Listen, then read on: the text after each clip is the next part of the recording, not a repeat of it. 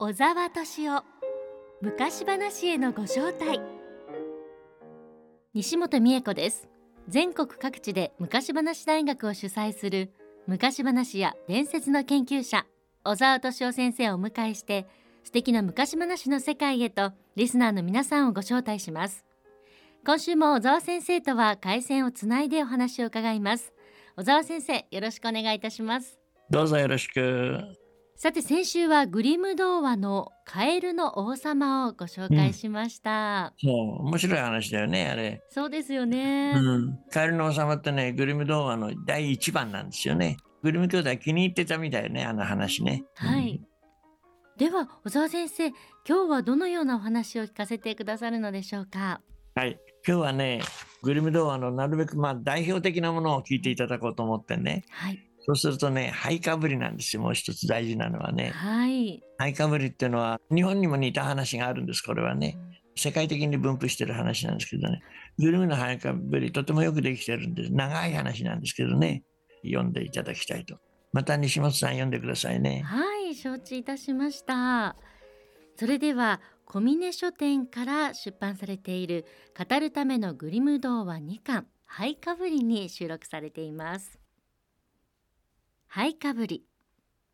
ある金持ちの男の妻が病気になりました。妻は自分の命の終わりが近づいてくるのを感じると一人娘を呼んで言いました。信心深く善良に暮らすんだよ。そうすれば愛する神様がいつも助けてくださるから。そしてお母さんは天国からお前のことを見守りいつもお前のそばにいるからね。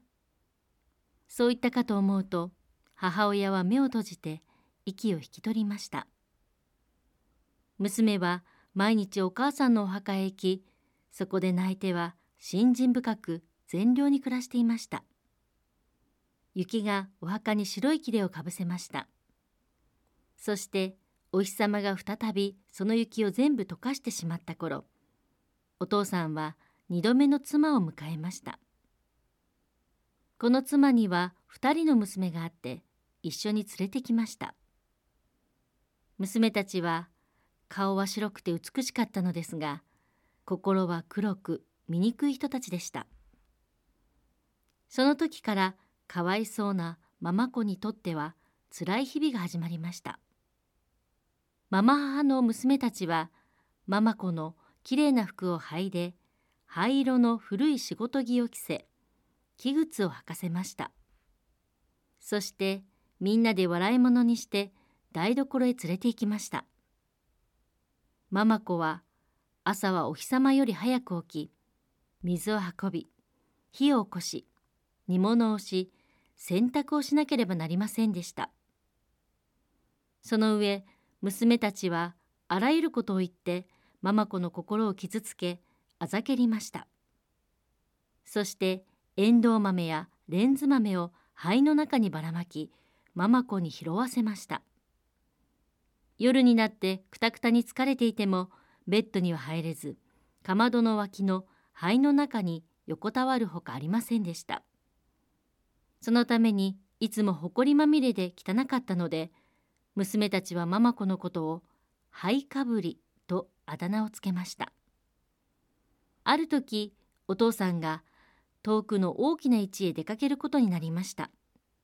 お父さんは二人の娘にお土産に何が欲しいかと尋ねました美しい服をちょうだいと一人が言いました真珠と宝石をちょうだいともう一人が言いました。ところで灰かぶりお前は何が欲しい？とお父さんが聞きましたお父さん帰り道でお父さんの帽子に初めてぶつかった若い枝を取ってきてください。と灰かぶりは答えました。さてお父さんは二人の娘のために服と真珠と宝石を買ってやりました。帰り道緑の藪の中で馬で走っている時に橋ばみの若い枝が触り帽子を弾き飛ばしました。お父さんはその枝を折り持ち帰りました。うちに着くと二人の娘には望みのお土産をやり灰かぶりには橋ばみの若い枝をやりました。灰かぶりはそれを受け取るとお母さんのお墓へ行って若い枝をお墓に植えました。そしていつまでもいつまでも泣いていたので涙が落ちて枝を濡らしました。橋ばみの若い枝はぐんぐん伸びて立派な木になりました。灰かぶりは毎日三度木の下へ行き泣きながらお祈りをしました。その度に一羽の小鳥が橋ばみの木に飛んできて灰かぶりが願うものを何でも出してくれました。ある時王様が3日も続く盛大な武道会を開くことになりました。それは王子様の花嫁を選ぶための会でした。2人の娘もその武道会に招待されました。そこで灰かぶりを呼びつけて言いました。私たちの髪をすいておくれ。そして靴を磨いて靴のバックルをきちんと留めておくれ。私たちはお城の武道会に行くんだから。灰かぶりは言われた通りにしました。けれども自分も武道会に行きたかったので泣きました。そしてママ母に行かせてくれと何度も頼みました。けれどもママ母は言いました。灰かぶり、お前は誇りだらけだし、いい服は一枚も持っていない。それにダンスもできないじゃないか。それなのに武道会に行こうというのかい？灰かぶりがそれでも頼み続けるとママ母はとうとうこう言いました。レンズ豆を一鉢灰の中にぶちまけるからもしお前がそれを2時間以内に全部拾い出せたら連れてってやろう。ママ母はそう言ってレンズ豆を灰の中にぶちまけました。灰かぶりは庭へ出る裏木戸へ行って叫びました。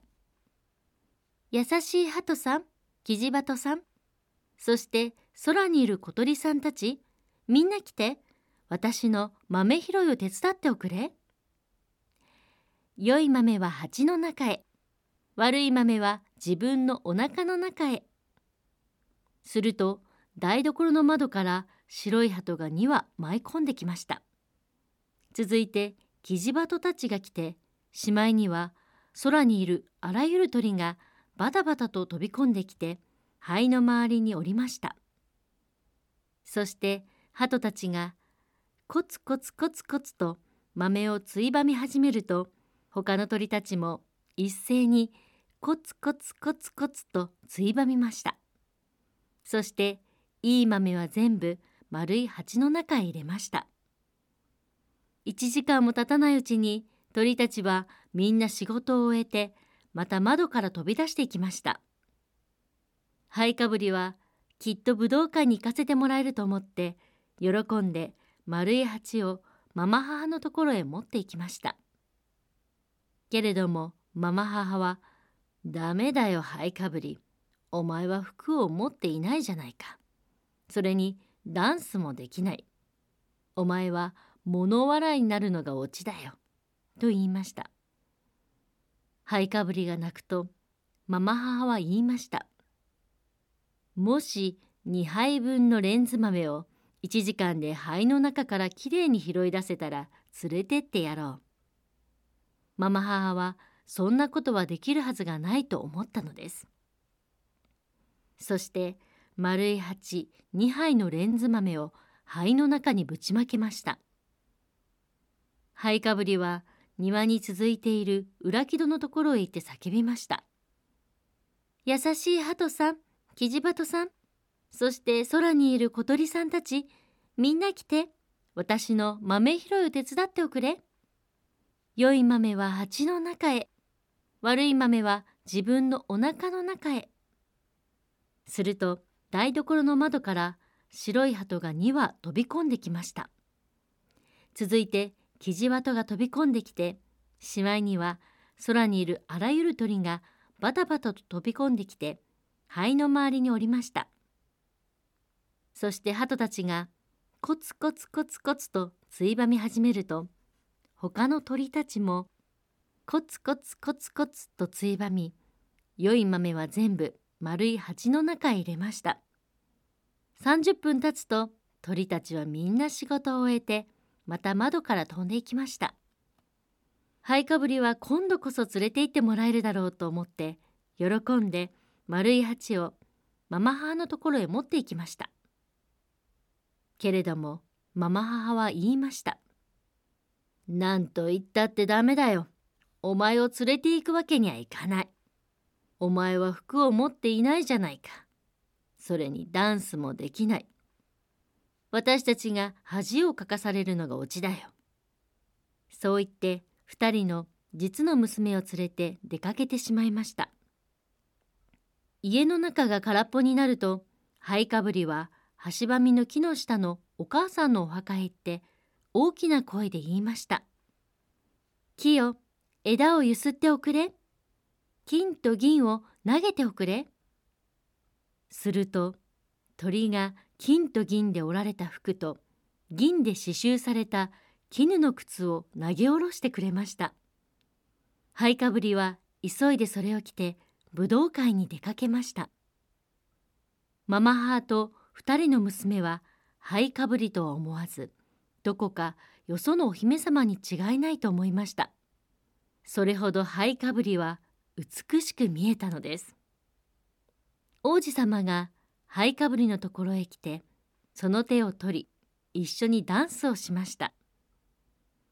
そしてもう他の誰ともダンスをしようとせずずっとハイかぶりの手を離しませんでしたそして誰か他の男の人がハイかぶりにダンスを申し込もうとすると王子様は「この人は僕と踊るんだ」と言いましたダンスは夜になるまで続きました。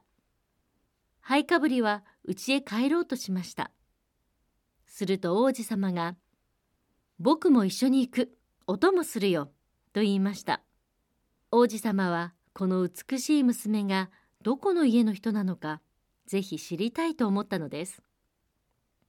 けれどもハイカブリは王子様の手からこっそり離れて急いで駆け戻り自分の家の鳩小屋に駆け上がりました王子様はその家の父親が帰ってくるまで待ちました。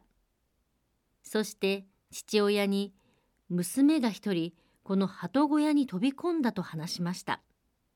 父親はそれは灰かぶりかもしれないと思い、斧とつるはしを持ってきて鳩小屋を叩き壊してみました。けれども中には誰もいませんでした。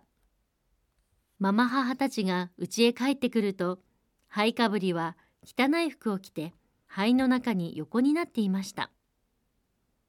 次の日また武道会が開かれました。両親と娘たちはまた出かけました。みんなが出かけてしまうと灰かぶりは橋ばみの木のところへ行って言いました「木よ枝をゆすっておくれ。金と銀を投げておくれ」すると鳥が昨日よりももっと立派な服を投げ下ろしてくれました。ハイカブリがそれを着て武道会に行くとみんなその美しさに目を張りました。王子様はハイカブリが来るのを待っていました。すぐにその手を取ってハイカブリとばかりダンスをしました。他の人たちが来てハイカブリをダンスに誘うと王子様は「この人は僕と踊るんだ」と言いました。夜になってハイカブリが家へ帰ろうとすると王子様は娘がどの家へ帰っていくのかを見ようと思ってついてきました。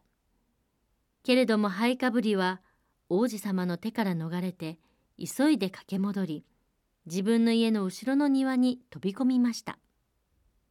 そこには大きな梨の木があり素晴らしい梨がたくさんなっていましたハイカブリはその梨の木にリスのようにあっという間に登りました。王子様は娘をまた見失ってしまいました。そこでその家の父親が帰ってくるまで待ち、父親に言いました。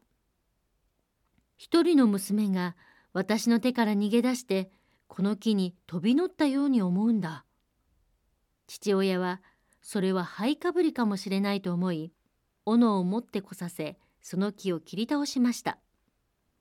けれども木には誰もいませんでした。ママ母たちが帰ってきて台所へ行ってみると灰かぶりはいつものように灰の中で寝ていました。どうもありがとう。この話、長い話だけどね、今日はここまでにしましょう。お時間が来てしまいましたね。そうですね。はい。また最後のところは次回聞いていただきましょう。そうですね。武道会に2回行って、またその後、うん、出来事があるんですよね。そういうことね。2回行ってね。うん、3回目が10代なんだやっぱりね。そうですよね。うん、うんではこの続きは来週お楽しみくださいそうですね来週まで待っていただきましょうはい今日はグリム童話からハイカブリの前半をご紹介しました、うん、ハイカブリは世界的に有名な話なんですけどね、はい、グリムはそれを自分なりにこういうふうに仕上げてるわけね。綺麗にできてますよね。わかりやすい話になってるね。そうですね。でも2回武道館に行った後どうなるのかっていうのがとても気になるところですよね。そういうことね。やっぱり3回目が一番重要なんですね。そうですね。昔話の普遍的な形です。1回、2回とあって、3回目が一番重要って、その形になってるわけね。そうですね。うん、でも、そもそもそのハイカブリは3回武道会に行ってたんですね。そう言ってんのね。うん、そうそう。うん。3回なんですよね。やっぱり。有名なお話ですけど、そこまではちょっと知らない方も多いんではないでしょうか？そうかもしれませんね。うん、そうかもしれませんね。ハイカブリってとっても有名な話だけどね、はい、グリムはこれ非常に綺麗に整えてあるのね。でしかも整え方うまいと思うんですよ。3回目がきちんとやってるし、で、3回目が一番重要な語り方をしてますからね。はい。とても綺麗ないい裁判だと思うよ、これ。では小沢先生、来週はいよいよその3回目ということになりますね。そういうことですね。3日目の話になります。はい、お楽しみに待っててもらいましょう。はい、楽しみにしています。うんはい、それでは小沢先生、ありがとうございました。どうもありがとう。小沢敏夫昔話へのご招待。